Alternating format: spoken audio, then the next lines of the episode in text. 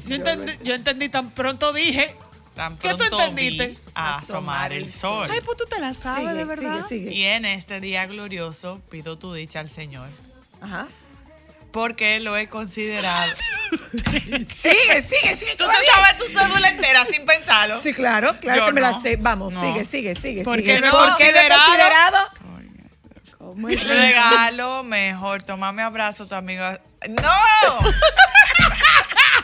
Eso, de las, eso son como las fórmulas matemáticas que tú te las sabes como para recitarla, no para que realmente te... pre- Eso es, un- eso es una canción botella. Igual que el himno de las madres.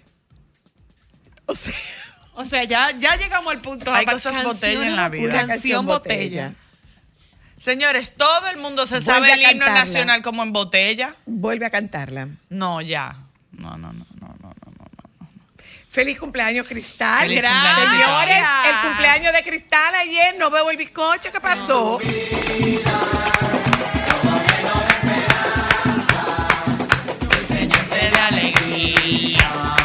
Y traiga paz a tu.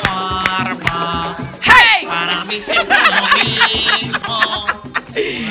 Ahí vamos muy bien. Ay, Hasta esa canción ahí es el vamos cumpleaños más divertida. bien. Es Hasta muchísimo más divertida. Eh, feliz, La feliz de la nueva escuela me gusta Tital. mucho. Ay, feliz gracias. cumpleaños, Gracias. ¿De la nueva escuela? Sí, es de la nueva escuela esa canción. ¿Y eso es local? ¿La nueva Sí, escuela de aquí? es dominicana. Sí. Ay, pero eso es muy chulo. Ya esa no, canción ya. es muy linda. Ya. Eh, Esa era una agrupación muy chula, me gustaba mucho la nueva escuela. No sé qué pasó, porque se separaron. Bueno. Eh, aquí estamos. Buenas tardes, bienvenidas. Aquí estamos. Esto es solo para mujeres. Hoy es Martes. Martes 16. 16 del De mes enero. de enero. Espero regalos, que toda están todos cobrados. Supuestamente, supuestamente, desde hoy hasta marzo va a ser frío. Ay, Jean, no juegue con nosotros. Bueno, bueno, bueno, bueno, bueno, bueno, bueno. No, Jean es meteorólogo, No pero no controla el olviden, clima. no olviden que todo eso es pronóstico, que puede variar. Siempre va. Pero mientras tanto, ¿no? Calor. Señora, Valor este- no, calor. Ay, ya. Yo ya me di cuenta. Hay, en este país hay una sola cosa que es cierta. ¿Cuál es? El calor. No, aquí hay muchas cosas que son ciertas. En cuanto a pronóstico, el calor siempre prevalece. Bueno, pero lo que pasa es que es una predicción. Tenemos calor, calor sasazo. ¿Es una predicción o es una Mega afirmación? calor sasazo, nos estamos friendo, nos derretimos, nos esfumamos, todo lo que tenga que ver con calor. Ay, Dios mío, Bye. personaje, señor. Aquí ¿Quién? estamos. Mi hermana, tú. Mi amor, pero es que en estamos. este país deberíamos ponerle la, la República de la Vitrina, porque lo único que uno sabe es coger fuego como un pastelito en una vitrina. la República de la Vitrina? Claro, señores, un fuego por arriba y por abajo todo el tiempo. Ay, Amparo. Firmaron a otro, ¿A quién? a otro hijo de Vladimir. Ese no es el que tiene problemas. no hay uno que no se han puesto de acuerdo. No, no, no, no, no. Firmaron a otro hijo de Vladimir Guerrero. Ay, pero qué Firmaron a otro hijo de Vladimir Guerrero y le dieron su bono. Ya. ¿De cuánto? Sí, Por de un 177. milloncito. No, bono de 177 mil dólares a la firma. Ah. a la firma. Es que yo no entiendo Ese no es el cosas. contrato. Yo, Yo eh, me- no, sí, nosotras somos nulas. Yo apenas me enteré que ahora están la estrella y el Licey que están jugando. Mm, ¿Qué, Llovita? Bueno. ¿Tú aquí sabías que la estrella están bien parada ahora mismo? Sí, No. Estamos ¿cómo- en la final ella. ¿Cómo así? todavía. No, todavía. Todavía. Esto es el round robin. Todavía no hemos llegado a la, a la serie final. Yo no lo entiendo, pero está bien. Lo sabemos. Sabemos. Lo sabemos. No, no, Buenas tardes y tampoco es que tiene que bienvenidas, oyentas mucho. y oyentes. Se está acabando la fecha del Solo marbete, para señores. mujeres. ¿Tiene- ¿Tienen todo su marbete? Ya, a mí me lo trajeron el sábado. Ay, ¿Y lo yo pusiste? sí. ¿Eh? ¿Lo pusiste? No, me lo entregaron ahora. Tiene que poner. Porque yo lo No, quería es que se lo acaban de cambiar. dar ahora mismo. Yo fui a comprarlo en un banco, en una asociación, perdón, porque es en las asociaciones que lo venden, no en los bancos. Y me entero que la, la placa no. La, la matrícula tiene que ser. Cambia todos los años. Ajá, sí. Pero ¿Y por qué yo ando con un, pap- con un papel de matrícula si eso No cambia lo todos los sé, años? No lo sé. no Eso lo me sé, pregunto yo no lo sé. mismo. Eso es como No lo ilógico. sé, A mí me pasó exactamente lo Pero mismo el año eso es pasado cuando fui ilógico. a, a, a ¿Y qué tú sacar la hiciste? matrícula. Yo no sé. Busqué otra. Porque yo fui y me dijeron, entonces, no, tú tienes que ser actualizada. Y yo, ¿actualizada de ¿y qué? cómo Porque es el mismo carro. Pero ¿y ¿cómo se actualiza una Eso quiero yo No saber, sobre ¿Será todo que si es del tú mismo tengas los impuestos pagos? No sé, realmente. Que hay que ir al banco a que lo pidan. Ah, ok. Entonces todos los años, junto con el marbete, yo tengo que pedir una matrícula nueva. Eso yo no lo entiendo. Realmente yo no lo sé. Yo lo que sé es que cada vez que yo hago la renovación del marbete, lo que hago es que guardo una copia. La misma copia que usé, yo la dejo para cuando me toque el año próximo. Y ahí tengo como, bueno, yo tengo con ese, con ese vehículo... Cinco años. Cinco años, esta es su cuarta matrícula. Yo tengo cuatro matrículas. Yo, yo- este es su cuarto marbete y yo tengo cuatro marbetes guardados. Exacto. Ya, tengo cuatro copias de la matrícula. Yo vuelvo a la vieja y confiable compra por internet, que creo que es la mejor opción, la más factible. Señores, yo la pedí la semana pasada y me la entregaron, la trajeron el sábado. Yo creo que yo me voy a quedar con eso porque no, no tengo que estar renovando. eh, eh, ¿Qué es lo que es? La matrícula. La La matrícula. matrícula. Bueno. Que nadie te lo Señores, dice que eso hay que renovarlo todos los eh, años. en el- cuando tú vas a la asociación y lo compras, ¿qué, qué es lo que hay en este teléfono? Déjame ver lo que está en este teléfono, por favor. Ya, Nada, No hay nada. un se fue. suspiro. Hola, buenas. Se fue. Alejandro está tumbando teléfono. Otro No suspiro. Alejandro está tumbando llamadas. Señora, mañana hay Señores, concierto importante en esta eh, ciudad. mañana es Luis Miguel. Sol de México. Mañana viene el sol de Tenía México. mucho sin venir. ¿eh? Sí, con todo y mariachi. ¿Crees tú? No Es que si ese, lo que pasa es que si ese es el tour, tiene que Tiene que venir con mariachi. el mariachi, Pero es que, es el tour. es que no dice Hola, aló. Simplemente dice Luis Miguel. la Aló, le escucho, buenas Y para hacer una aclaración con el tema de la, del marbete y la matrícula. Díganos, por la favor. matrícula, en caso de que haya eh, tenido el vehículo bajo un financiamiento y ya haya pagado o el vehículo haya comprado y después de hacer el financiamiento no le han dado la nueva matrícula con la objeción de la transferencia, ahí sí cambia la matrícula. Tiene que revisar eso, pero la matrícula es la misma siempre del vehículo, a menos que se haga una venta o un cambio. Eso no ha Pero espera, espera, ¿a qué tú te refieres? Vamos a ver, ¿por qué tú sabes eso? ¿A qué tú te dedicas? Bueno, yo me dedico, yo me pasó, yo me dedico también al sector de vehículos, pero me pasó ajá. ciertamente que yo compré un vehículo, me dieron una matrícula a nombre mío, pero luego lo financié. Entonces fui con esa matrícula que tenía anterior a sacar el marbete y me dijeron que no estaba disponible. Tuve que ir al banco para que el banco me diera la nueva matrícula. Entonces con esa matrícula sí me, me otorgaron. Pero es que en mi ya. caso, en mi caso particular no aplica, porque yo tengo ese vehículo con un financiamiento y es la misma matrícula, o sea, ahí no ha habido ningún cambio. Perdóname. Sin embargo, me pidieron una actualización. A- a- te hago la pregunta para saber a qué se refieren cuando hablan de actualización. ¿A qué se refieren? Porque yo Habría tengo, es el mismo financiamiento. El mismo vehículo. Es el mismo vehículo, el mismo financiamiento. El mismo dueño. No, no hay una renegociación. Entonces, ¿por qué se pide el cam- por qué se pide una matrícula actualizada? ¿A qué se refieren con actualización de la matrícula? ¿Tú, tú tienes una que idea? ver- habría que ver, pero si cuando usted lleva, usted lleva la misma copia, de eh, una copia, usted tiene que ir a la DGI a buscar una copia. Usted tiene una copia. No, no, yo llevo la mismita copia y me dicen, no, tiene que ser vendieron". actualizada. No entiendo a qué se refieren con la actualización.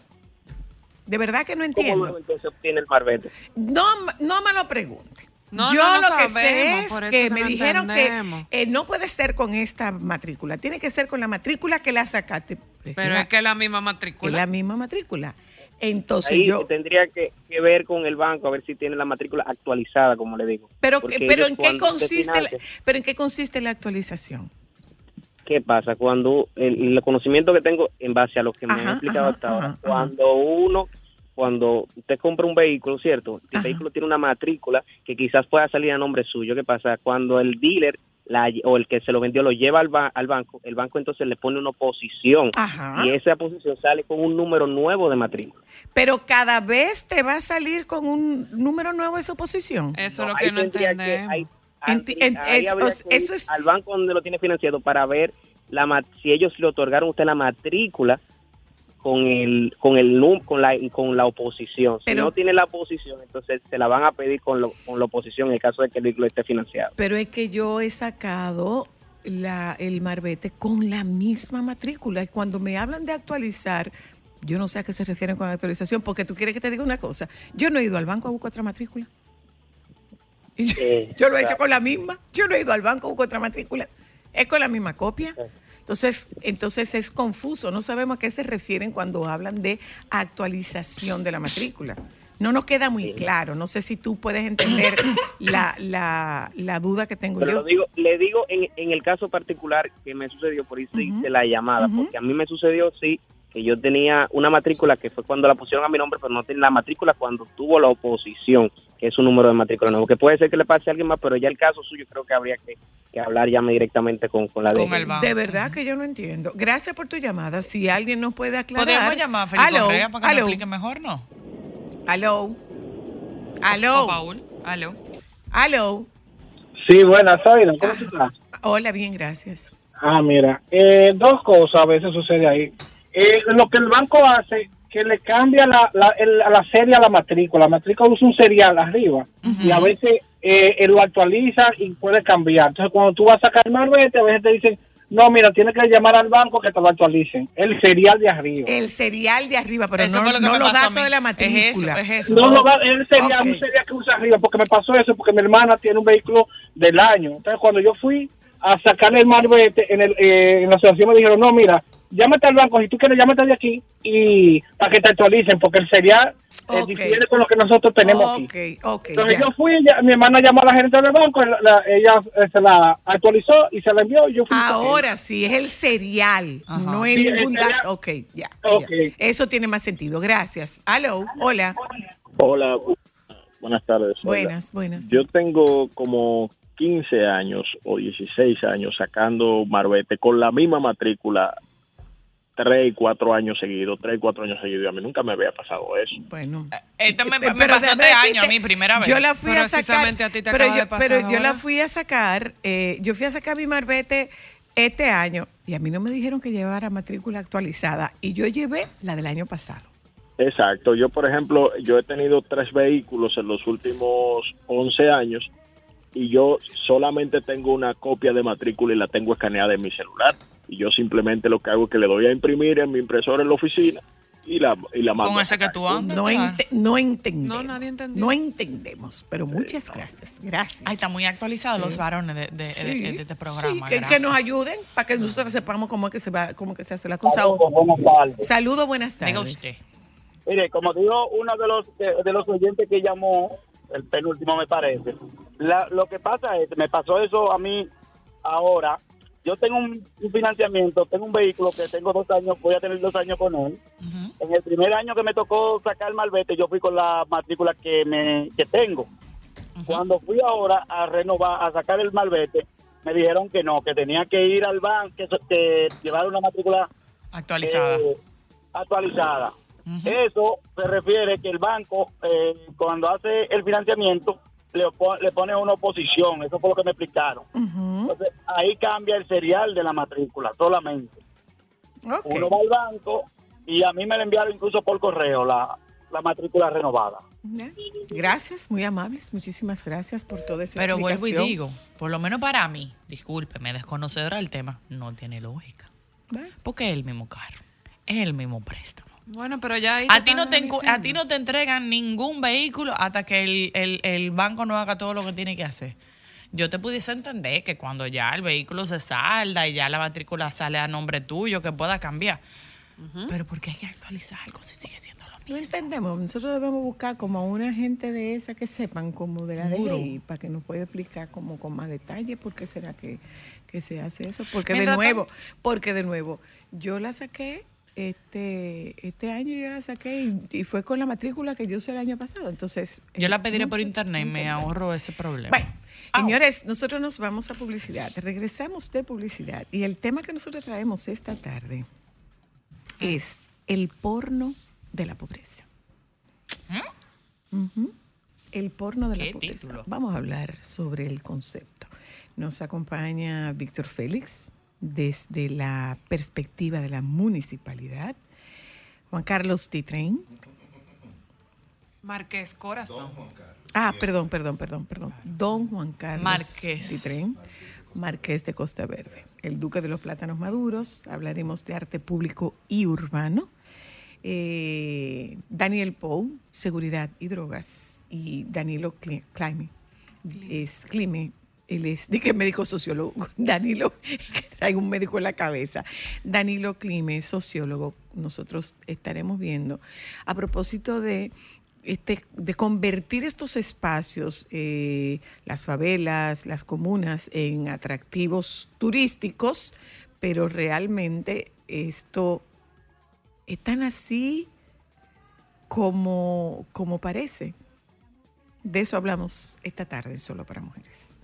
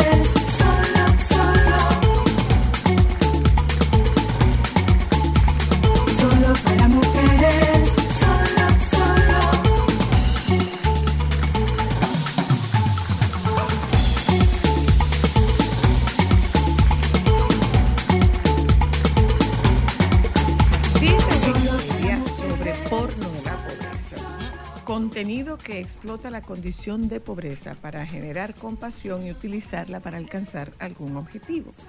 El término porno de la pobreza ha sido definido como cualquier tipo de contenido, ya sea escrito, visual o audiovisual, que explota la condición de pobreza para generar la suficiente compasión con una situación para vender más periódicos, aumentar el consumo de cierto medio de prensa o aumentar las donaciones o el apoyo para una determinada causa. Primera vez que oigo el término. El término también ha sido usado como un contenido, el, término también ha sido usado cuando un contenido no se crea para generar compasión, sino para causar furia o indignación. Comencemos con don Danilo. Ya les presenté nuestro panel de esta tarde.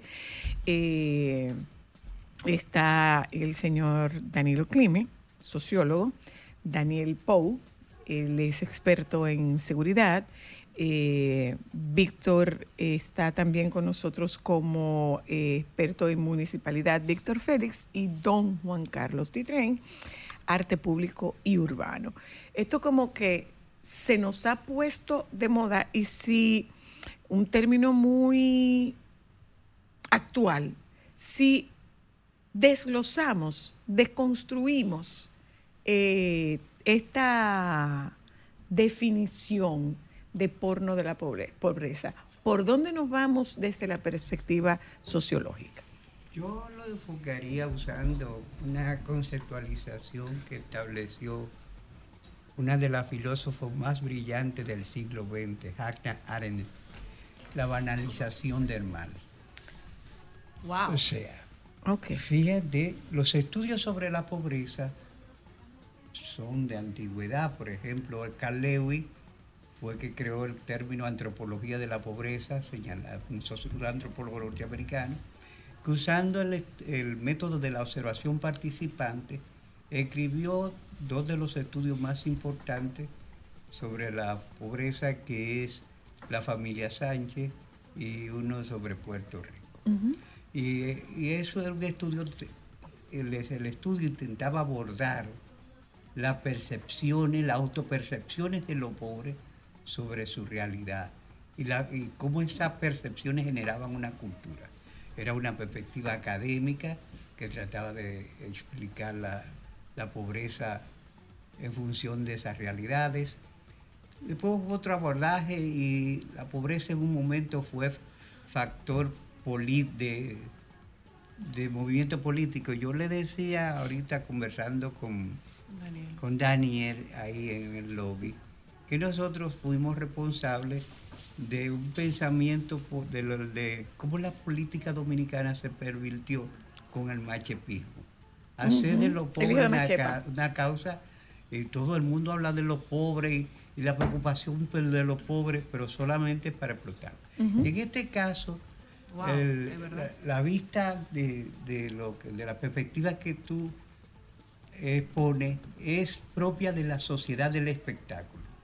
La sociedad del espectáculo ha hecho de eso un atractivo turístico eh, y es un poco, en eso en el fondo está una autocomplacencia de la clase media alta que puede darse el lujo de pagar un ticket ah, para ir a, a una favela de Brasil y Una ver comuna 13 de color. el elemento colorido de la favela eh, y después decir, caramba, qué suerte que me ha tocado. Sí, pero que a mí no me toque eso. Exacto. Que me toque, pero de lejos. Entro, pero salgo de una vez. Incluso se llega a, a propuestas que a mí ye- me, me resultan hirientes.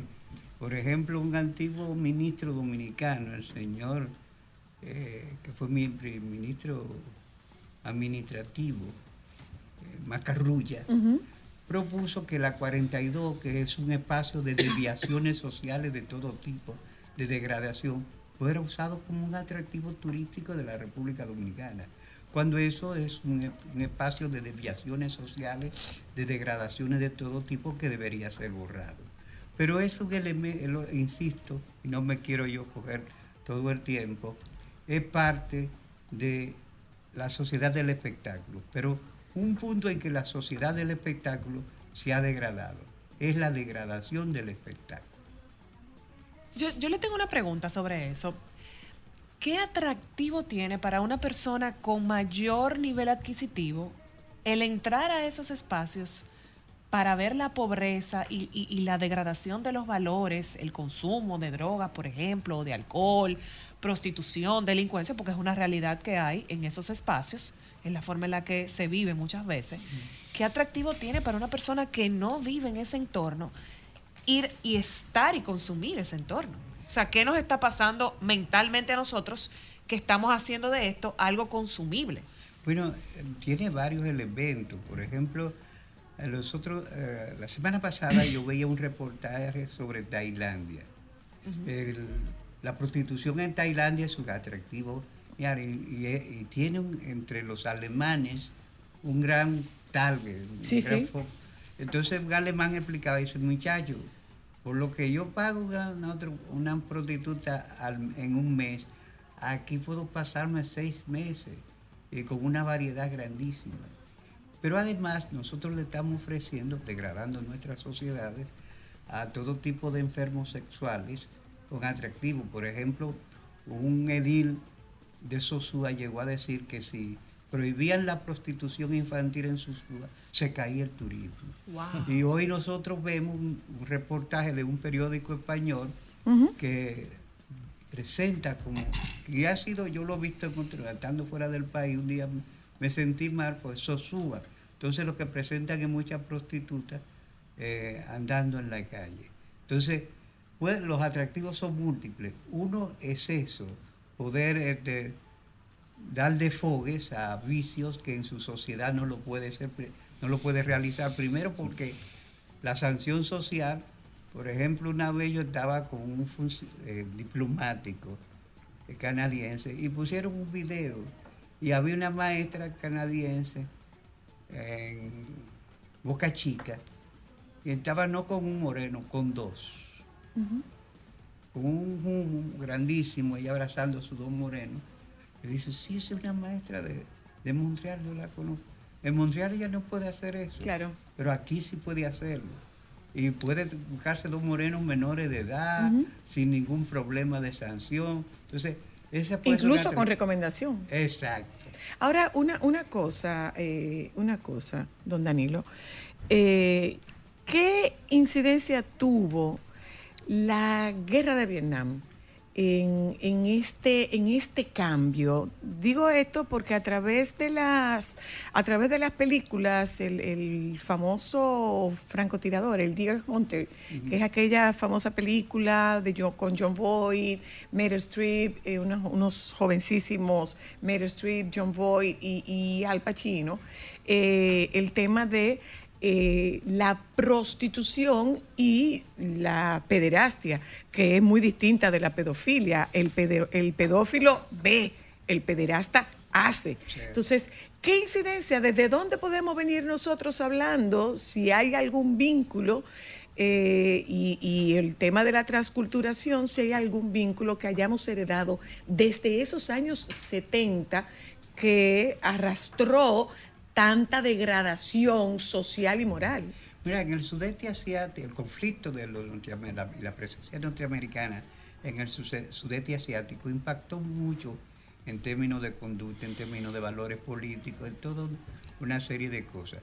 Primero, en, en Asia hay una gran tradición de que se permiten matrimonio, las relaciones y hasta la poligamia con niñas y niños. Entonces, eh, los norteamericanos que no estaban acostumbrados a eso, fíjate tú que la película El Gran Interamericano, el tipo eh, que es sargento, cuando lo licencia, es lo que pone un bar en, en Saigón y se queda allá. Uno de los soldados le dice, ese no viene para acá porque eh, está haciendo buen negocio. allá". Ujú. Entonces, eh, eso de poder eh, pues, dar rienda suelta tanto al consumo de cocaína pura de altísima calidad. eh, Heroína, más que heroína, todo. sí. Ujú. Y, tener relaciones con, con niños, eh, explotar la pobreza, porque eh, mujeres que están viviendo en la pobreza extrema, pues entonces se prestan mucho al comercio sexual de todo tipo e incluso darle salida a prácticas orgiásticas que no podían darle en otro sitio. Eso, al generalizarse y divulgarse, ya, sea, ya fuese por las redes informales o abiertamente, impactó mucho y marcó eh, mucho la vida de, de muchas sociedades, tanto del mismo Oriente como de Occidente. De Occidente, Wow. por supuesto, Wow. por supuesto. Eh, usted hablaba de autopercepción de la pobreza y de desviación social. Me gustaría aprovechar su intervención para, para abundar un poco más sobre esas, esos dos conceptos desde la perspectiva sociológica. El concepto de violación, oye, yo te agradezco, tú no sabes lo mucho que yo te, te- te estoy agradeciendo el don. Sobre todo viniendo de ti. No, lo que pasa es objeto que de mi admiración Lo que pasa es que yo estoy educada desde unos valores familiares que me hacen respetar eh, el seniority. Y usted lo, y usted lo tiene. Gracias, gracias, pero los dos somos cibaeños. tú de- tú de Ah, y usted sabe cómo se cría en el Cibao. Ah, usted sabe cómo se cría en el Cibao. Mira, el concepto de deviación social es un concepto que usamos los sociólogos para refer- referirnos a conductas que se, que se alejan de los patrones establecidos por la sociedad. Eh, aunque ahora la ideología de género y todas esas cosas dice que la homosexualidad es una cosa normal, qué sé yo qué. Durante años la sociología estuvo considerándolo como parte de una desviación social, pues no era lo que se esperaba. Y hay un conjunto de prácticas que se consideran desviadas como la drogadicción, el robo, de todas esas cosas. Pero también está lo de la autopercepción. Se ha comprobado tanto la sociología como el estudio antropológico como lo, que lo realizado por Carl Lewis, que el, al- los grupos, cuando están en una red de relaciones específicas, generan una autopercepción que lo justifica. Y eso, cuando tú lees Los Hijos de Sánchez, por ejemplo, cada uno de los personajes, de la, perso- de la persona que él entrevista, que está contando su historia, y él la cuenta en varios tramos cuando las chicas son adolescentes, después que, y después que se meten en marido, después que son madres. Toda la realidad, por ejemplo, eh, cuando se planteó la, la remodelación de Villa Juana, Villa Juana era un gueto, yo conocí a Villa Juana cuando llegué a, en 1971 a la capital. Eh, era un gueto, los patios de Villa Juana, pero entonces vino una eh, exaltación de que se quería destruir un modo de vida lindo. Oye, las la, las cuarterías eran degradantes y son degradantes en cualquier sitio. La vi yo en mi barrio de Santiago, La Joya, eh, y aquí. Pero la autopercepción no es a veces llega, y tú conoces mucho de mecanismos de ajuste, que mucho más que yo, a generar mecanismos de ajuste que dicen, vean, nosotros somos felices, porque los domingos, como dice Nani Peña en uno de sus personajes, uno se aplata a beberse su fría y se goza muchísimo. Entonces, pero no es más que una forma de compensar en uno, en otro, en otra medida, en la, la vida que se tiene. Pero Eh, lo que pasa es que si ahí, dándole la participación a, a don Daniel, eh, ya no se pueden aplastar. Bueno. Por razones de seguridad. Ese bueno ya, de, de Daniel. ya no se pueden aplastar. O sea, el sentado en la acera, el sentado en el quicio de la puerta, ya no es posible. Bien. Sacar la bocina. Ya, no es, ya no es posible. Qué, ya buen- no es posible. qué bueno que fue Danilo Clime quien me precedió. No Porque- porque somos viejos amigos, Sí. porque yo le profeso una admiración y un cariño de toda la vida. Es mutuo. Sí, es recíproco y un respeto extraordinario. Y aparte, Danilo Clime es una persona con una formación real, no de manuales universitarios, sino de, De gran- vida. de grandes obras también. Y lo sé porque Danilo y yo nos pasamos la vida entera intercambiando textos y cosas. Empezamos con el análisis sistémico de David Hinton, cuando aquí en este país nadie sabía ni lo que era un sistema. Wow. Bien. Fue el- la- una de las primeras obras que intentó acercar el modelo de análisis en términos de inteligencia de una computadora a el análisis de la sociedad. Eh, eso lo editó Amorrortu Editores en Argentina, una editorial que desapareció, que era una de las mejores de América Latina. En esos libritos de portada color yema de huevo, todos, todos tenían la misma portada. Mira, eh, el poverty porn es una expresión de las relaciones de poder. Ahí viene el politólogo. Escucharon al sociólogo, ¿verdad? Ahora viene el politólogo. ¿Por qué? Porque en una sociedad cualquiera que sea, cualquiera que sea, una de las situaciones que más le permite a un ser humano disfrutarse es el sentimiento de poder. Cuando tú estás jodido, que estás reducido a tu mínima expresión, difícilmente tú te puedes disfrutar tu vida. Pero cuando tú estás exaltado, cuando tú te colocas eh, en una pirámide, ¿verdad? Donde que ya no hay un entramado social, sino eh, sobre ese entramado social hay un entramado de poder y la cúpula. A veces en la cúpula no se encuentra el que más dinero tiene, sino el que más poder ha podido acumular. Que hay que saberlo Sí, diferenciar. sí, hay gente que lo que, que no quiere, no quiere dinero. Ya, ya, correcto. Hay gente que sabe. Quiere poder. Y, y la, y la expresión más acabada de que los sectores adinerados no son el instrumento in- in- en primer ratio de la política. Y la, es la sociedad dominicana. Aquí la clase política es lumpenesca. Está compuesta por individuos desclasados que se han movido en la incertidumbre de ser algo o no ser nadie. Por eso no hay escrúpulos, por eso no hay principios, por eso no hay lealtades, por eso no hay proyectos de nación. Lo que hay son proyectos de poder. Personales. ¿Usted comprende? Entonces, este fenómeno, el progressive porn, es una expresión de esas relaciones de poder. ¿Qué sucede? Oye, no se busca eh, dignificar al otro, se busca instrumentalizar al Utilizarlo. otro. Instrumentalizarlo. ¿Por qué? Porque tú segregas muchísimas hormonas que te hacen sentir en ese nirvana etéreo donde tu sola presencia, tu sola conciencia, tu sola asunción de conciencia te produce placer. Y tú dices, yo estoy generando esto y yo manejo este escenario. No importa cuántas veces tenga que sacar la cartera y repartir billetes de 500 dólares, pero eso es poder.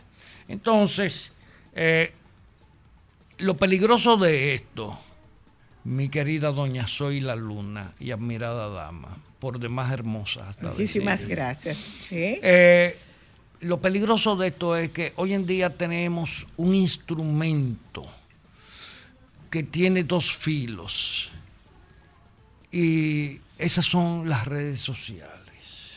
Entonces, las redes sociales están contribuyendo a glorificar eh, la exhibición de las falencias del otro. Y lo que es peor, que ahí es donde viene el, el nudito, eh, el nudito que no permite volver la madeja atrás. Es que tú estás incluso utilizando, como tú ves los videos esos en Estados Unidos, de personas en estado neurovegetativo que andan por las calles, si llueve no importa, si le tiran una lata de excremento tampoco le importa. Entonces, Es que no están ahí.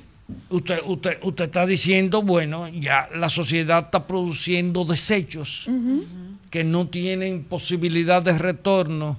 Entonces vamos a utilizarlo como eh, ingredientes de una nueva diversión que eh, indiscutiblemente nos hace estimularnos y sentirnos poderosos. Uy, pero eso es grave. eh, eh, una nueva diversión. Sí, una nueva diversión El con, ser- con seres nueva- humanos que no el- tienen el retorno. concepto de una nueva diversión.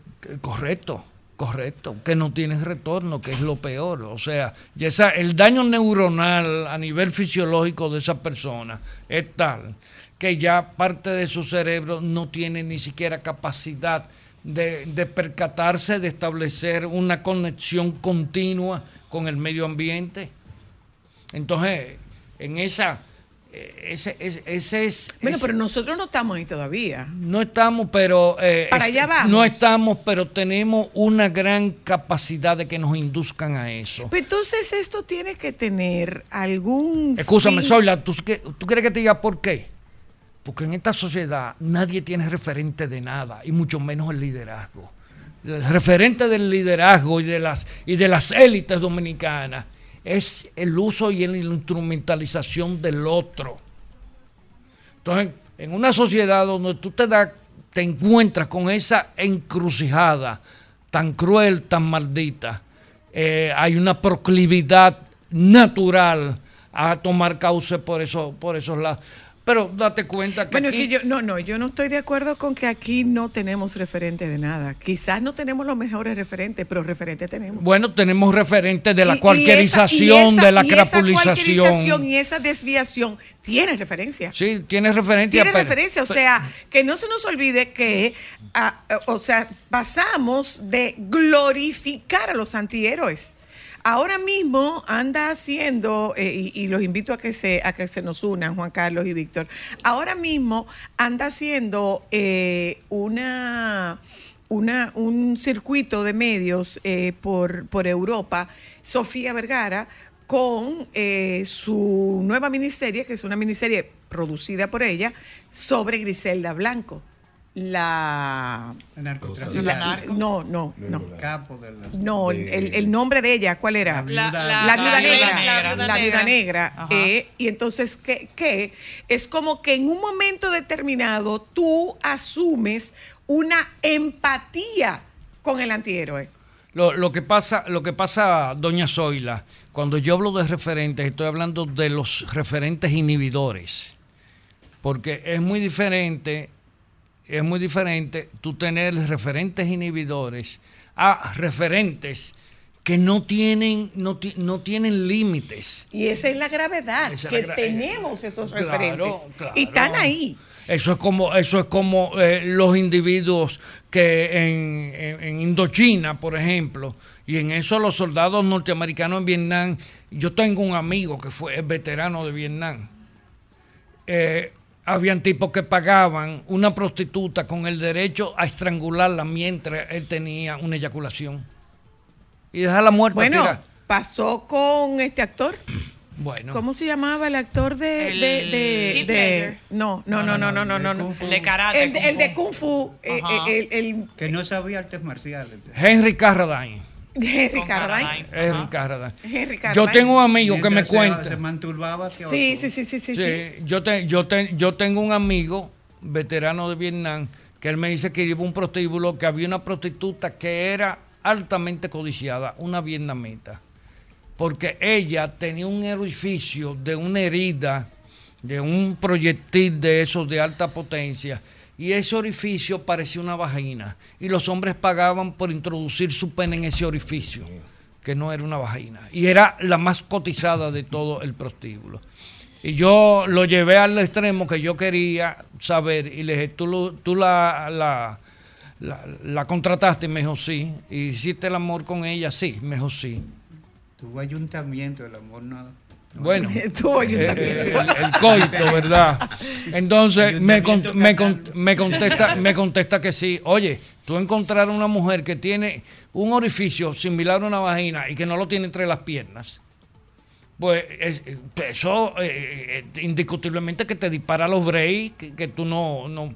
Pero, entonces, pero, pero bien no estás. entonces, bien no entonces, estás. Es aberrante. Aberrante claro. fetichista. Claro. Bien no estás. Claro, pero un individuo que se levanta a matar y se acuesta matando.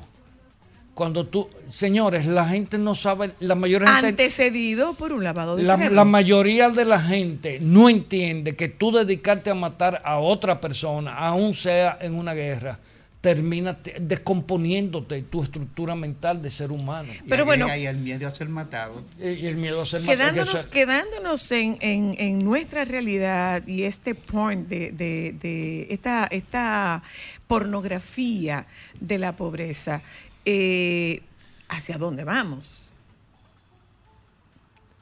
Bueno, eh, ¿Hacia dónde nos dirigimos? Porque eh, eh, hay, eh, hay como una, hay como una conflagración entre generaciones que podría hablar de, bueno, eso, eso en su tiempo era peor, en su tiempo ocurría. Eh, o también puede ser que eh, no tienen otra alternativa. Pero lo que- lo- Realmente no hay otra alternativa. Lo o sea, que- ¿qué, lo- qué- qué es lo que yo pienso? Escúchame, lo que se llama la cultura a los foques es un, un espacio de la expresión de esa pobreza, porque esa, lo que- las manifestaciones que se hacen de la utilización de esa de pobreza. la pobreza, lo- las manifestaciones que se hacen como manifestaciones prácticamente etnoculturales o folclóricas ahí, ¿dónde se generan? Eso no se genera en Gauco, en Piantini, en Arroyo Hondo, eso se genera dentro del allá. hacinamiento. ¿eh? Eso que dicen, eh, fulano tu madre y todas esas cosas, eso viene de un ambiente degradado. Hay un, hay un tema que, que toqué recientemente en una tertulia y es que el, el artista urbano y colaborador de Yailin Tecachi 69 se ha hecho famoso por tirar dinero, por tirar Sí. dinero en comunidades precisamente eh. Empobrecidas. En Cuba lo ha hecho un par de veces y llegó a tal punto que él patrocinó algunos artistas visuales y le hicieron una, una escultura, escultura que ha pedido el gobierno ser retirada. No, Eh, la se- desbarataron ya. Sí, sí, se retiró, se retiró porque estaba en, en medio de en una intersección de dos calles y con, una, con un protagonismo interesantísimo que no tienen muchos artistas actuales y contemporáneos eh, cubanos. Entonces, eh, creo que esa, esa parte de, la, de engrandecer la pobreza, de crear empatía o una falsa empatía con, con la pobreza, tiene estas... ¿Cómo se llama esto? Eh, eh, eh, Pero lo peor La es finalidad. esta finalidad. Lo Pero peor, mira, lo perdón, peor perdón, es por glorificar. ejemplo, por la- ejemplo, claro, eh, las eh, expresiones. ocurrió con ocurrió con México que México especializó áreas en las cuales permitió eh, la creación de murales de grafiteros. ¿eh?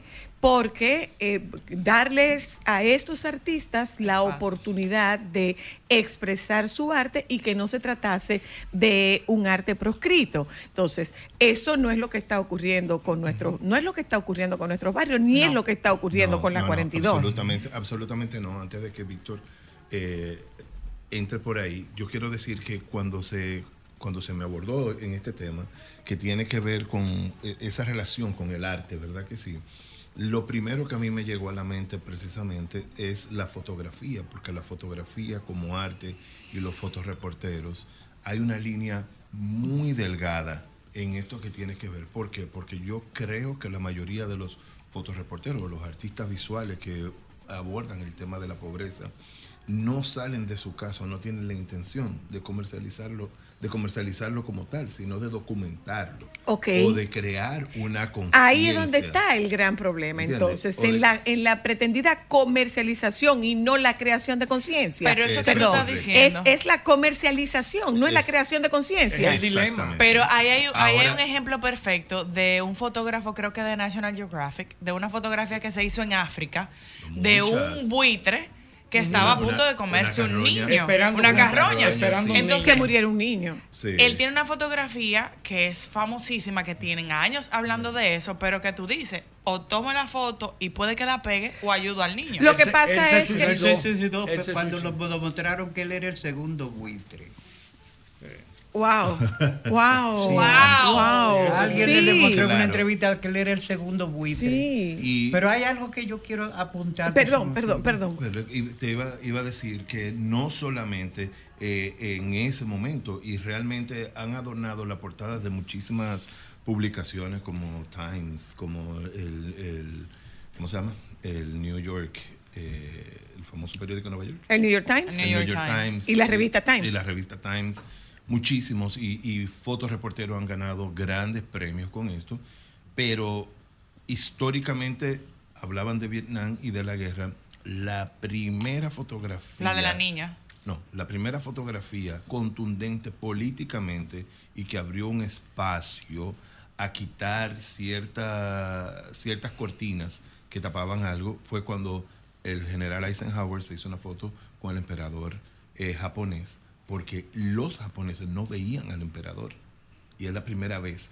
Y esa fotografía de la guerra y de mostrar la guerra y de decir lo que había, había un discurso político a través de ello, probablemente no comercial. Sin embargo, se vendieron muchos periódicos y muchas revistas a través de eso. Y la fotografía que yo digo de la niña. En, en el, en el caso bien. particular nuestro, no hay ninguna intención de convertir este espacio en un espacio a- a- atractivo, porque a todo esto, para que se convierta en un espacio turísticamente atractivo, no puede ser turísticamente atractivo desde la degradación.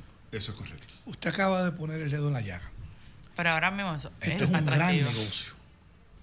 Eso que ustedes están escuchando hace rato, desde el punto de vista sociológico, seguridad, como arte, como dominicanos, con esa transpolación tan correcta que ha hecho el amigo Daniel Pou, esto es un gran negocio.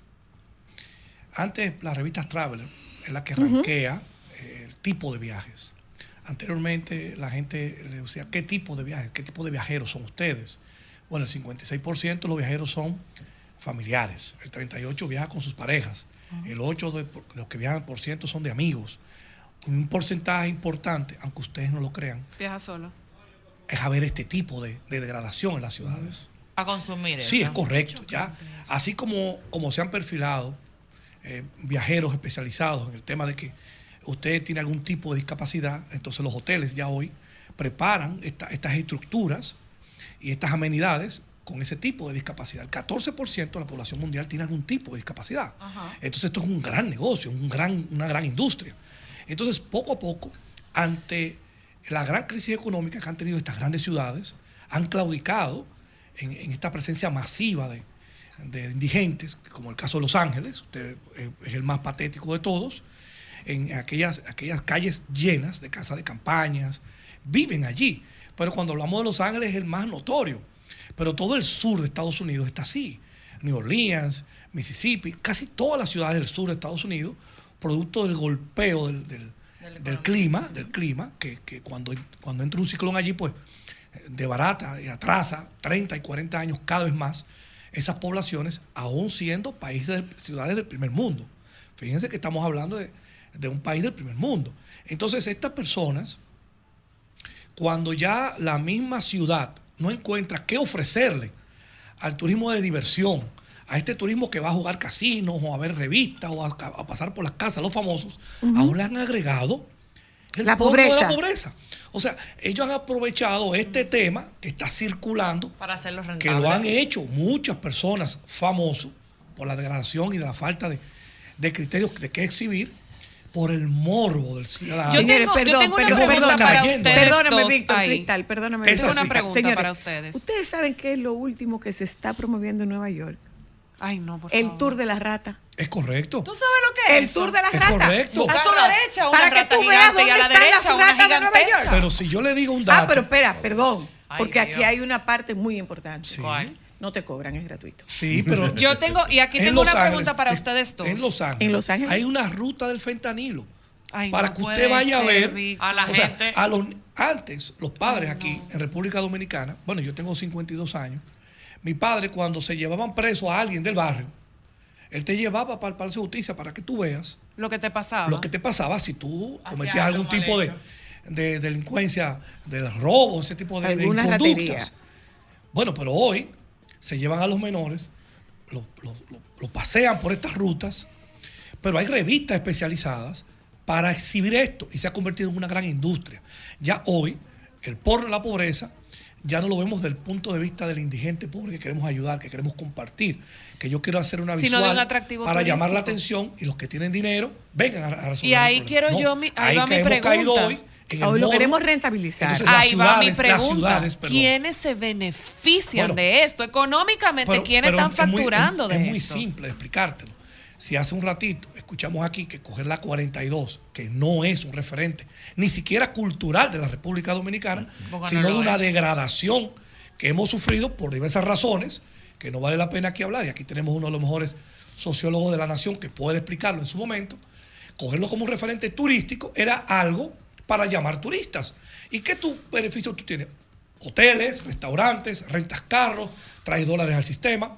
Eso pasa, imagínate tú multiplicado por, por millones de veces en ciudades como Los Ángeles, que es la novena economía global. O sea, si, tú- si usted quita a Los Ángeles, lo saca de Estados Unidos y se independiza como país, es la, sería la novena economía del mundo.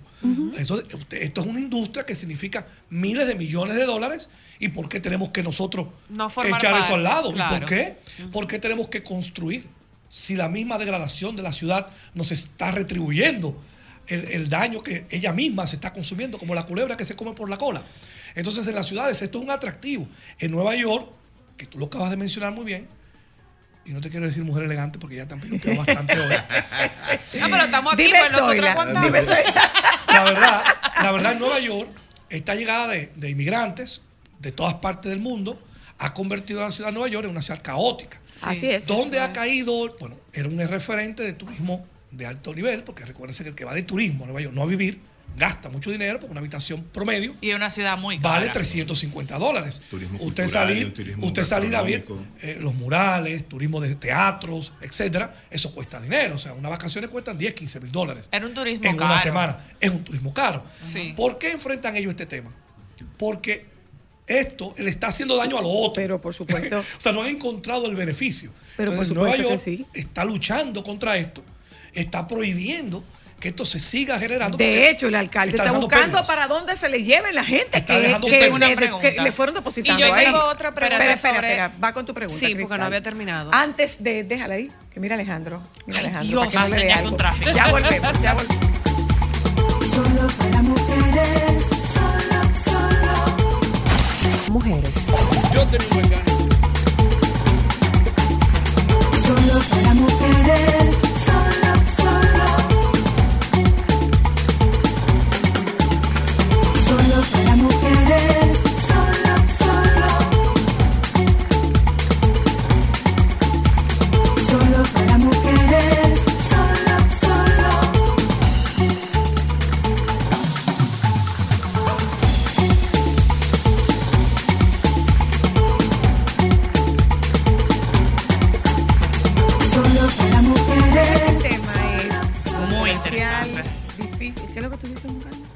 No, Eh, don dale. Juan Carlos. ¿Qué es lo que tú dices, don Juan Carlos? Yo Mire, que- quería- Hablamos, hablamos sobre el porno de la pobreza. Eh, Víctor Félix lo aborda desde la municipalidad, don Juan Carlos Ditren desde la- el arte arte. público y urbano, don Daniel Pou como politólogo desde la seguridad y, el, y el- las drogas, y don Danilo Clime desde el abordaje sociológico. Adelante, don Danilo. Ojalá podamos hacer un programa sobre los ciclos vitales, que es una teoría sociológica que explica cómo las sociedades se mueven en ciclos. Eh, tú has leído y conoces el libro de Eric Fromm, Anatomía de la Claro, autodestructividad claro. humana. El ciclo de la, la crisis del espectáculo también tiene eh, relación con la desconstrucción, como se le saca partido a la desconstrucción de la realidad. Por ejemplo, una vez una, yo estaba dan- eh, en un curso de la- las Fuerzas Armadas eh, sobre sociología, al grupo a hacer la maestría de ciencia en geopolítica. Y me hicieron una pregunta sobre un suceso que había eh, puesto en un programa de mediodía. Y yo le dije que yo había dejado de ver ese programa por el día, el día que tú saliste del programa, porque tú, tu sonrisa y tus, ojos, ya. y tus ojos radiantes le ponían nuevos tonos al sol del mediodía. Y que 23 como el años mediodía- atrás. Como el mediodía Ha había llovido perdido mucho. eso- el sol del mediodía había perdido esos tonos, yo no lo veía. Y que hace para una cosa. Tú eras de una generación de comunicadores que cultivaban la palabra Ay, y sí. respetaban la palabra. Sí. Fíjate tú que la, eh, y esto tiene que ver que el, el- el- el evangelista dice, y en principio era el verbo, y el verbo era Dios. Entonces, todo esto tiene que ver con la deconstrucción. Por ejemplo, ahorita él decía, artistas urbanos, y, y esos grupos, que no, eso no es música urbana. Primero, no es música y el nombre urbano no le corresponde. El merengue de Johnny Ventura es merengue urbano. La salsa es la música urbana por excelencia. Eso es sonido del gueto, porque no es música. Exacto. Es sonido del gueto y lo que se le cante es al gueto. Pero ellos se han escondido detrás del concepto de, de que son música y que son urbanas. Ni Quiero. música ni, ni música. Y Quiero. además hay ¿Cuál una... sería la diferencia entre urbana y, y, y gueto? Urbano Por es primer- todo lo de la urbe. Si, por ejemplo, porque esto tiene que ver con música country o música campestre o música urbana. El, el, el, el- Perico el perico ripiao, es el música urbana. eh, no, no, música de campo. Ah, de música. campo. Es rural. Ah, sí, es verdad, es rural. Es verdad, sí, es. Es rural. Sí, sí, sí, Es cierto. El, Cierto. el merengue de, de, de Alberti es merengue de salón. De salón. Pero Exacto, el, cierto. El merengue de Johnny Ventura y los Es otros urbano. es urbano. Cierto. La salsa, La sonido- bachata es rural. Rural. Es es de rural. barrio y arrabal. Y Es arrabal. como el tango, porque Eh. es diferente. Como el- la bachata y el tango provienen del arrabal. Ok. O sea, y eso es interesante saber. Pero- pero- eso tiene una aplicación más profunda. Entonces, en todo esto hay mucho de autodestrucción y desconstrucción de la realidad. Escúchame, eh, Danilo, como pero el, re- espectáculo- el requinto de la bachata es rural. O sea, la forma de que, se, Porque que- que- en, que la, en, que, en que la guitarra declama es rural. Son gente que cuando se inicia aquí la migración del campo a la ciudad y se forman los primeros guetos, los primeros arrabales, es gente que está, bueno, inicialmente los sociólogos lo llamamos incongruentes urbanos, porque todavía tenían conducta del campo y, no- y estaban asimilando los conductas de la Bueno, pero nosotros el- estamos reciclando esa conducta. Nosotros estamos reciclando esa fue, conducta. el jibarito del Are fue un, Pionero. un- Entonces- un pionero. Entonces tú te encuentras con que. Eh, exacto. sí, ese, esa, esa gente eh, se inicia cantándole al dolor, a la amargue, Al fracaso. Al, al abandono, al abandono, a, a la infidelidad. igual que el tango. Es la misma cosa, porque nota de arrabal. No, Eso- buena- sobre eso hay mucho que decir. Entonces, fíjate tú, todo esto, todo esto tiene que ver con un proceso de, de- de culto a la desconstrucción de la realidad. Tanto es así. Y ahí Culto a la desconstrucción de la realidad, Sí. cuando el discurso es, esta es nuestra realidad y estamos pretendiendo Y cuando el- negarla. y cuando- Esta es la realidad y estamos pretendiendo negarla. Y sí, no solamente eso. Mientras menos se comunica, mejor. Por ejemplo, el lenguaje del gesto de los criminales pasa al discurso al llamado discurso político. Por ejemplo, a un aspirante que se retiró, Nene Cabrera es la vuelta. ¿Qué quería él comunicar? La vuelta es un, es un término que surge de los gánteres Colombianos. colombianos, asesinato. ¿Qué, qué político di- dice Por- que no la hay que vuelta- montarse en toda la- ¿Qué era en lo que él quería comunicar? Él no quería comunicar nada. Mientras menos comunica, menos es. Por eso decíamos ahorita, él y yo fuera, nada más alejado del concepto de política que los dirigentes partidarios dominicanos.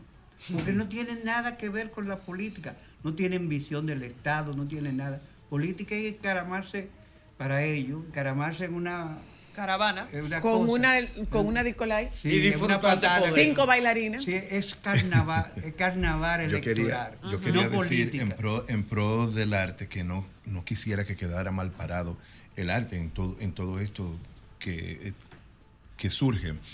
Mira, hay Pero, pero, situaciones. perdona, hay ¿hay, situaciones- arte en esos espacios? Ahora mismo Sí, hay arte. Claro que sí. ¿Cuál claro es el arte? sí. ¿Cuál es ese Mira, arte? Quiero, quiero poner el caso. Aquí pues, estábamos hablando ahorita de la comuna, de la comuna 13 y de la 42.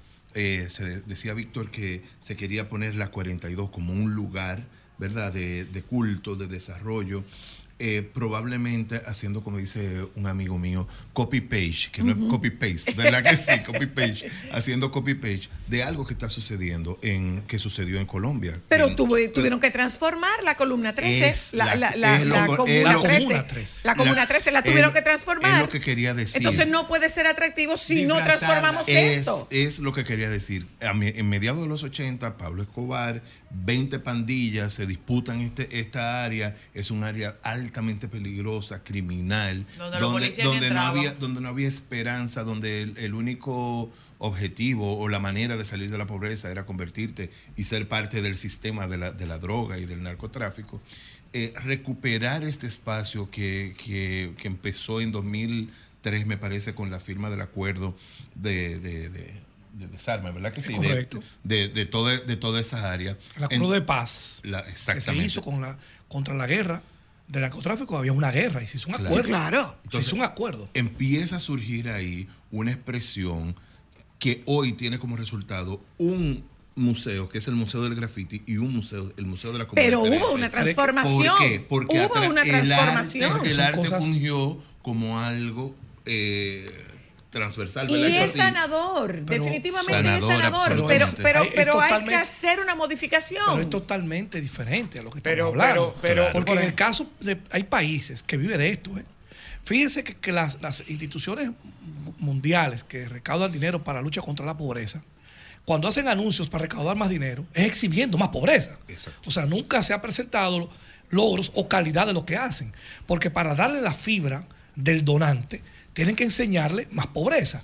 En consecuencia. La realidad que tú hay- puedes cambiar de con hecho, tu donación. Hay países que viven 100% de la pobreza, de ese gran negocio, de la porno de la pobreza, porque exhiben su pobreza de una manera tan comercial para vivir de ellos, porque hay inclusive grandes ejecutivos de estas instituciones llamadas ONG para luchar contra la pobreza, que tienen sueldos, sueldos oprobiosos, Pero sueldos de lujo cosa- Mire, pero no lo impresionantes. vayamos más Señora, lejos, pero eso es una Haití. cosa increíble. De hecho, Claro. yo no, yo, yo, No, yo te iba a mencionar otro país, pero tenemos el caso más cercano ¿Haití? que nos golpea en la realidad. Cuando usted hace un video, en vez de exhibir los logros que ha hecho, O sea, en, en vez de tener cuatro, cinco, diez niños gordos que están bien alimentados y que los sanamos y que, Que los van a la indicadores escuela. De los indicadores de desarrollo urbano y territorial crecieron debido a que hubo una política dirigida para eso, es todo lo contrario. Pues entonces no Te es enseñan solamente, cada vez más po- pobres y entonces más no es pobres y más solamente pornografía de Pero la pobreza, es la de- rentabilización de la es- pobreza. es así, es negocio, de la rentable. transformación del barrio. Yo, yo soy de un barrio que era el barrio más violento de Santiago, La Joya. La joya. Yo soy de La Joya. ¿Y los pepines? Entonces- no, no eran así. No, no. La Joya era más violenta. Eh, no, no, no alimentes esa rivalidad. Pero decir- no alimentes sí, esa sí, rivalidad. sí. ¿Qué decidimos los jóvenes de La Joya? Transformar el barrio con un club cultural, haciendo que los muchachos hicieran lo que tenían vocación para pintores, hicieran cuando nosotros hacíamos po- exposición, donde invitábamos a la gente de Santiago. Los días de la madre nosotros llevábamos un concierto a calle cerrada con el Orfeón de, Santiago. No le llevábamos lo que ellos oían diariamente. Tratábamos de que todas las madres del barrio oyeran algo distinto y le explicábamos lo que era la música, ese tipo de música. Y la poníamos a. Y todos los muchachos hacíamos de mozo, pues le hacíamos una cena. Entonces, ¿qué pasó? Que otro grupo quiso competir con nosotros y formó otro club. Entonces, durante muchos años, nosotros tu- estuvimos compitiendo a quién lo hacía mejor. Pero Claro. no era algo fuera del barrio. No nos lo estaban llevando. Beneficiando al barrio con esa competencia. nosotros, incluso cuando los jodidos dirigentes partidarios fueron a querer sí, Penetrar, penetrar. Sí, comprarnos. Nosotros le dijimos que nos dieran el dinero, pero que no le íbamos a dar el protagonismo. O sea, de, de ella exhibirse. esa- Y entonces sí hay una transformación. Claro que sí sí. la hay. Pero, Es posible. Pero, doña Zoila, hay que ver eh, un proceso. Eh, el corrido mexicano fue el ritmo musical que acompañó toda la revolución mexicana, ¿verdad? ¿Y Hoy en hoy? día, hoy en día ¿En una es la música, es la música de los capos de Se la llama narcocorridos. Exacto. Así que le dicen hoy en día. Esa expresión de música urbana no es una expresión de música urbana per se. Es la expresión de, podríamos decir, acompañada de notas musicales, de un submundo anárquico, anacrónico, donde se enfrentan las relaciones de poder. Y esas relaciones de poder se enfrentan incluso haciendo señalamientos de relaciones sexuales. Porque date cuenta que cuando en, el- en esa música urbana se habla de relaciones de sexo, es una relación de poder, no es una relación de afectos. No, Tú nunca nada. has oído hablar la palabra amor. No, no, Tú nunca has oído hablar la palabra sufrimiento. Si no, tú me diste, yo te doy, pero yo tengo 200 mil aquí en el bolsillo. O sea, ¿quién tiene 200 mil pesos en el barrio? Cualquiera. No, el dueño del punto de droga. Pregunta. O sea, eh, Y le di fe- por delante y le di por detrás Sí. y te la mandé de greñar porque tú no le haces nada. sí, correcto. O sea, o sea, Qué belleza. señores, poema. es una relación, es una relación de poder. poder. De poder. Donde, de lo que yo tengo más que tú. donde el parámetro del triunfo, porque es una sociedad que se divide entre triunfadores y perdedores, el parámetro del triunfo, ¿cómo se expresa? En poder. En dinero. Ostentando. En dinero. Ahí, Sí, va, sí, ahí sí, va sí. mi pregunta y va dirigida precisamente a don Danilo.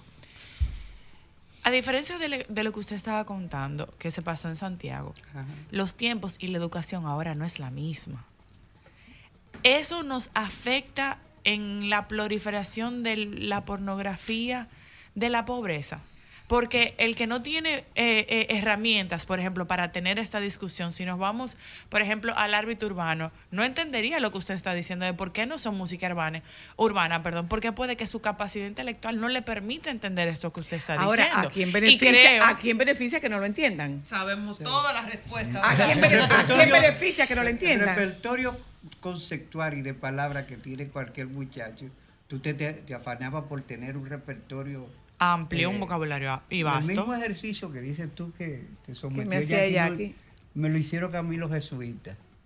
Yo tenía que hacer eso todos los días durante un tiempo los jesuitas. Pues entonces, Y eso no, lo- eso lo llevamos en resulta- desventaja. Pero resulta que es una cosa, estos muchachos deberían ser mejores porque tienen más instrumentos a su disposición. Se supone, Pero no lo son claro. porque existe un condicionamiento degradante.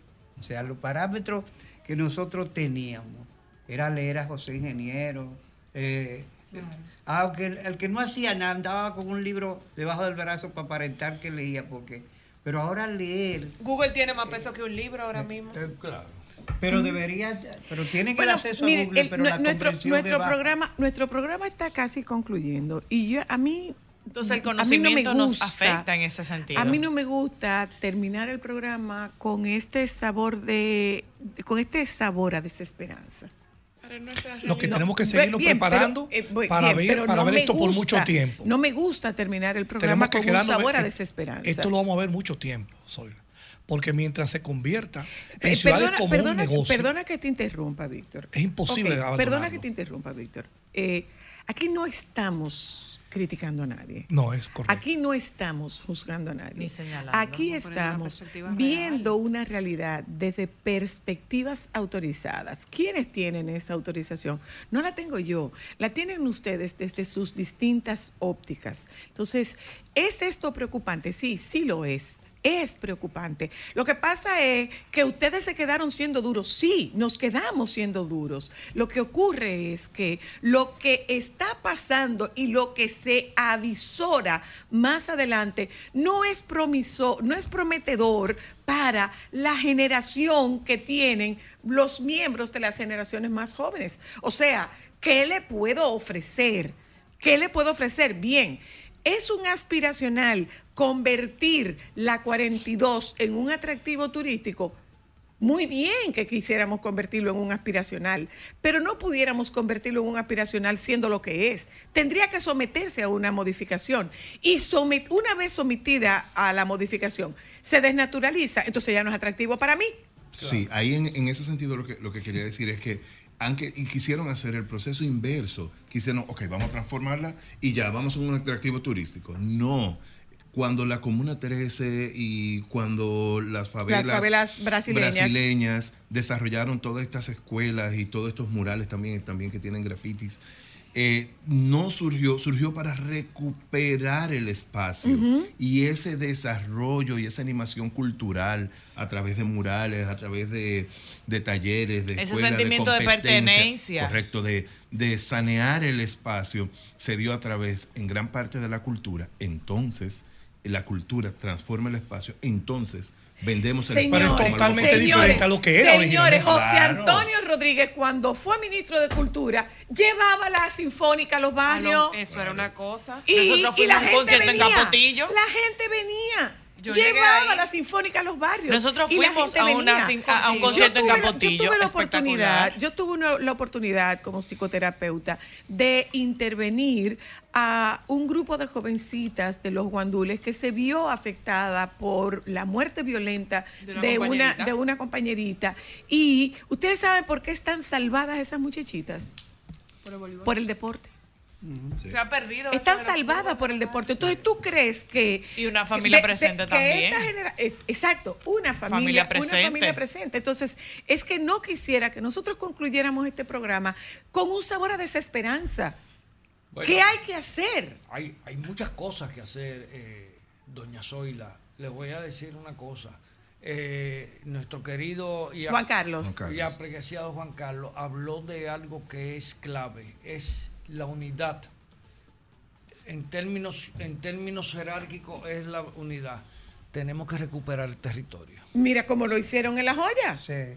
Pero hay una Entonces cosa- eso es posible. Claro que y, es y- posible. y tenemos el, re- y tenemos el referente Sí. de la, Sí. la Comuna 13. Tenemos que recuperar Es el, posible, ter- el es territorio. posible. aquí y aquí lo hay. Hay claro varios que sí. Santa Bárbara también. Santa es un- Bárbara, es un por ejemplo. de- que, que Claro. empezó hace tiempo con, con la Bienal Sí, Marginal. con un de- proceso claro, paula- paulatino, pero sistemático. Pero para, recuperar, el territorio, usted tiene que hacer que los que habitan en el territorio Lo se y- sientan Sí, claro. Se sientan orgullosos de su y que territorio cuiden. y lo asuman como de ellos. Y que ¿Qué no se sientan y que no se sientan joya? que no se sientan amenazados Ah, por no, el claro. entorno. Y están que- amenazados de por su entorno. Claro. Decía, mira lo que, hicieron la- ellos con la- joya. así recuperar todo eso, pero además, y tú usaste un término precioso, porque hay una tesis que tú de- conoces mejor que yo, de unos eh, psicólogos norteamericanos, la desesperanza aprendida. Sí, por Aquí está fomentando desde hace tiempo la desesperanza emprendida. Ahorita estábamos Sí. sentados, Daniel y yo, sí.